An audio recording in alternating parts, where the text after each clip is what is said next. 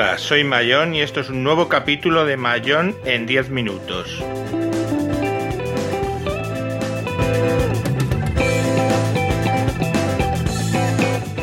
Hoy explicaré cómo uso el Chromebook.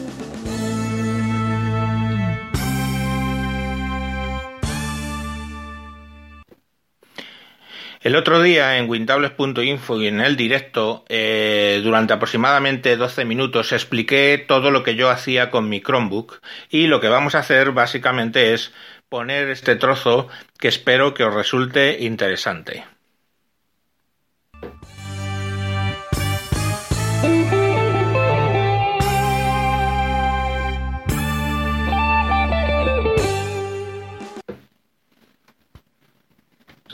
Yo lo uso un poco más intensamente.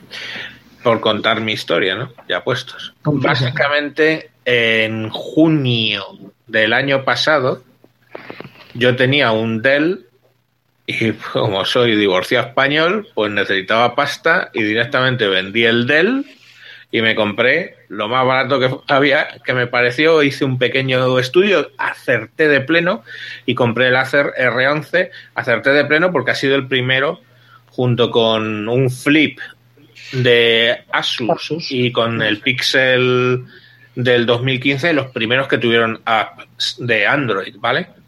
Entonces, ¿qué, ¿qué hago yo con el Chromebook? Todo, si es que es mi único ordenador en casa. Ahora cogí de la basura, literalmente, un de la basura, quiero decir que lo cogí de la basura, un equipo del 2009 y le he instalado el, con el Linux Antix, algo así, Anti, Anti-X, que me lo recomendaron y muchas gracias en Slack. Y, y hoy transmito de, de, ello para poder tener libre el Chromebook por si queremos hacer alguna prueba.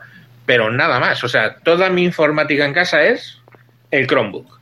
¿Y qué hago? Pues yo tengo, por ejemplo, si por las noches, pues yo tengo el. ¿Cómo se llaman esto? Los Chromecast. Los Chromecast, uno en cada televisión pues emito desde el Chromebook, pues si es YouTube o si es hay una aplicación que se llama XDD que engancha con una web que se llama PorDD para películas antiguas libres de y series libres de royalties.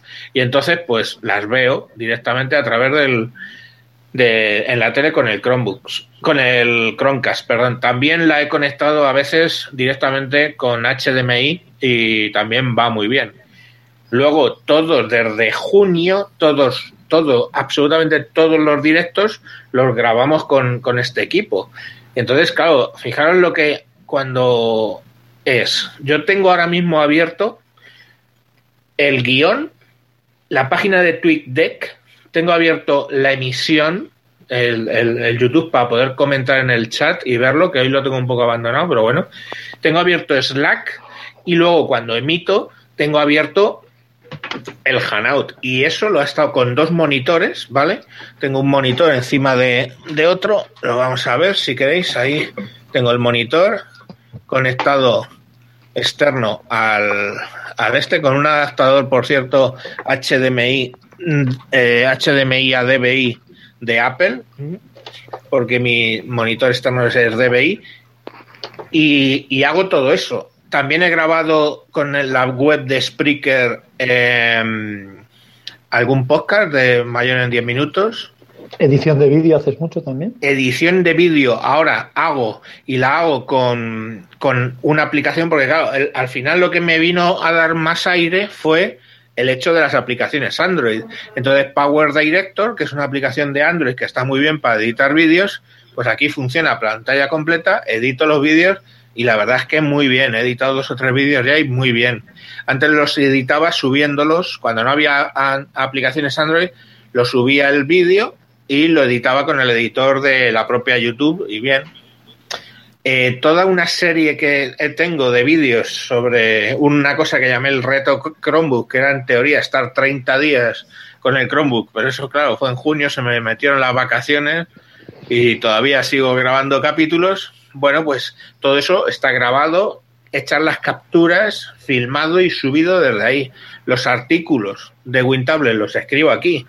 Eh, no sé muy bien por qué, porque me puse a jugar con una aplicación que te recomiendo mucho, converso, online, que se llama Pixel, Pixel, pixlr.com barra editor. Eh, es un editor tipo, como te diría, Photoshop, pero online y bastante bien, sencillito, una especie un poquito como el GIMP, pero más sencillo, y recomendado totalmente. Y bueno, por lo que sea, pues empecé a trastear con eso, empecé a hacer mis transparencias, mis montajes y todo eso, y ahora pues a, muchos que no ponéis imagen o imágenes en el en los artículos o las edito, creo las imágenes con, con el Chromebook y las pego en, en, los artículos y todo ese tema. O sea que es mi equipo mm, de informática de casa.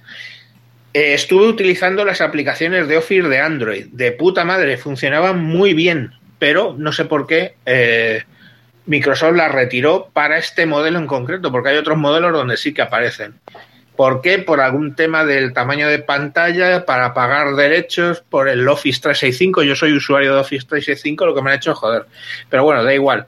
Con Office Online me funciona más o menos, pero cada día lo uso menos porque uso más pues el Google, eh, las aplicaciones de Google, de documentos, de hoja de cálculo menos, porque tampoco es que haga muchas hojas de cálculo, y presentaciones, pues las uso.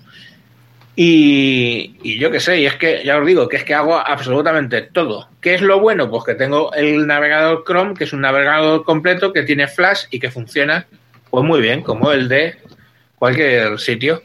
Eh, Javier, está, pre está, preguntando Jesús Corrales en, en, en, el chat si se pueden instalar aplicaciones que no están en el, en, el, en el Google Play. Entiendo que sí que se podía instalar la APK, ¿no? Sí, vamos a ver, os explico cómo. De hecho, es legal eh, tienes que el, el, Chromebook, aparte de esos niveles que os he dicho de versión del sistema operativo, que es como si hubiera tres sistemas operativos que van en diferente versión. Por ejemplo, la developer va por la 58, la beta está en 57 y la estable es la 56, que es la que tengo yo. Aparte de eso, tú puedes decidir poner el Chromebook en modo desarrollo. ¿Vale? Que al arrancar, digamos, lo que le quita es un poco de seguridad, ¿vale? A la seguridad que tiene, no, no mira la firma del software que está arrancando. Y eso lo que te permite son dos cosas, básicamente. Instalar una cosita que se llama Crouton, que lo que te permite es instalar un Ubuntu y otros, algunos otros Linux en paralelo, perfectamente y sin, y sin, digamos, interferir de mala manera con el Chrome OS.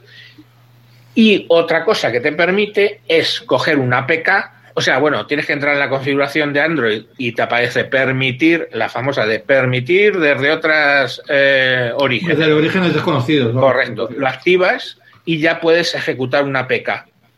Eso es lo que están haciendo. ¿Por qué viene así? Porque es, eres desarrollador, estás desarrollando una APK y quieres ver cómo funciona. Pues lo permites así. Entonces te permite tanto hacerlo de Linux, si lo pones en ese modo, que lo he tenido el Ubuntu, pero precisamente por Audacity, que ya no, pero al final, como cogí este equipo de la basura con Linux, pues uso el Audacity en él. Pero vamos, que Audacity cuando veo alguna pega en un audio y cojo y quiero borrar o quiero hacer cosas no sofisticadas. Pero, Audacity estaba para, para Chrome también. No. no. ¿O la aplicación web? No. No, es un programa de escritorio solo. Sí. Sí que lo hay. Eh, hay servicios que mm, empiezan a compartir aplicaciones pagando lo que te hacen es que la puedes coger en remoto, ¿vale? Y hay servicios de ese estilo. Y sí que funcionan porque yo lo he probado. Eso es una aplicación virtual, pero no está. Sí, no, pero no está ni en tu equipo, ni en el escritorio, ni carajo. Pero nada más, quiero decir, eh, si quieres Audacity tienes que instalar eh, Crouton, pasarlo a modo developer, instalar Crouton, instalar Ubuntu y entonces, y solo entonces, pues usarlo como una aplicación de, de Linux que es eh, Audacity.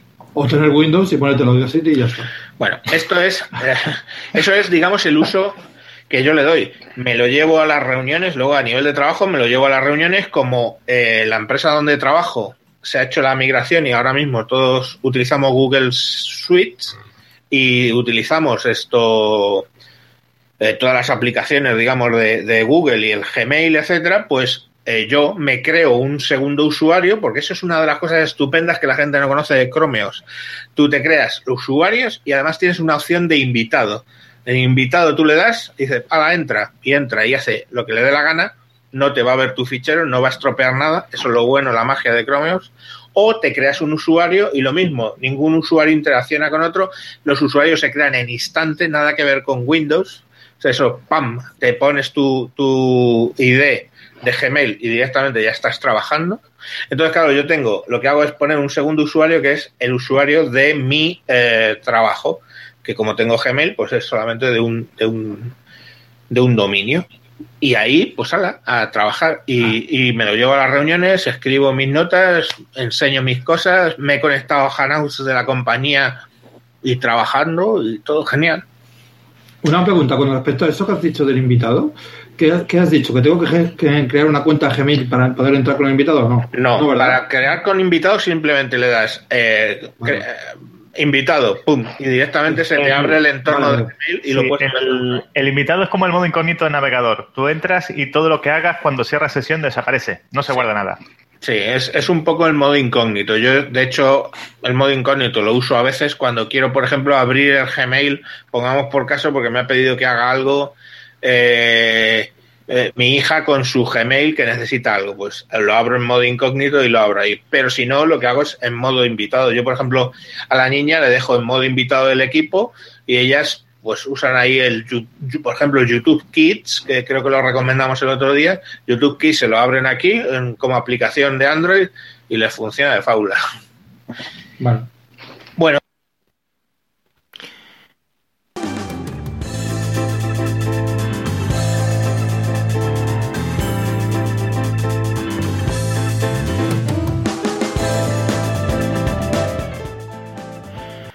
Y esa era la experiencia que os quería contar, que básicamente eh, es mi día a día con este Chromebook. Espero que os haya parecido interesante, aunque nos hayamos ido a 13 minutos en este mayón en 10 minutos. Os espero en próximos capítulos. Adiós.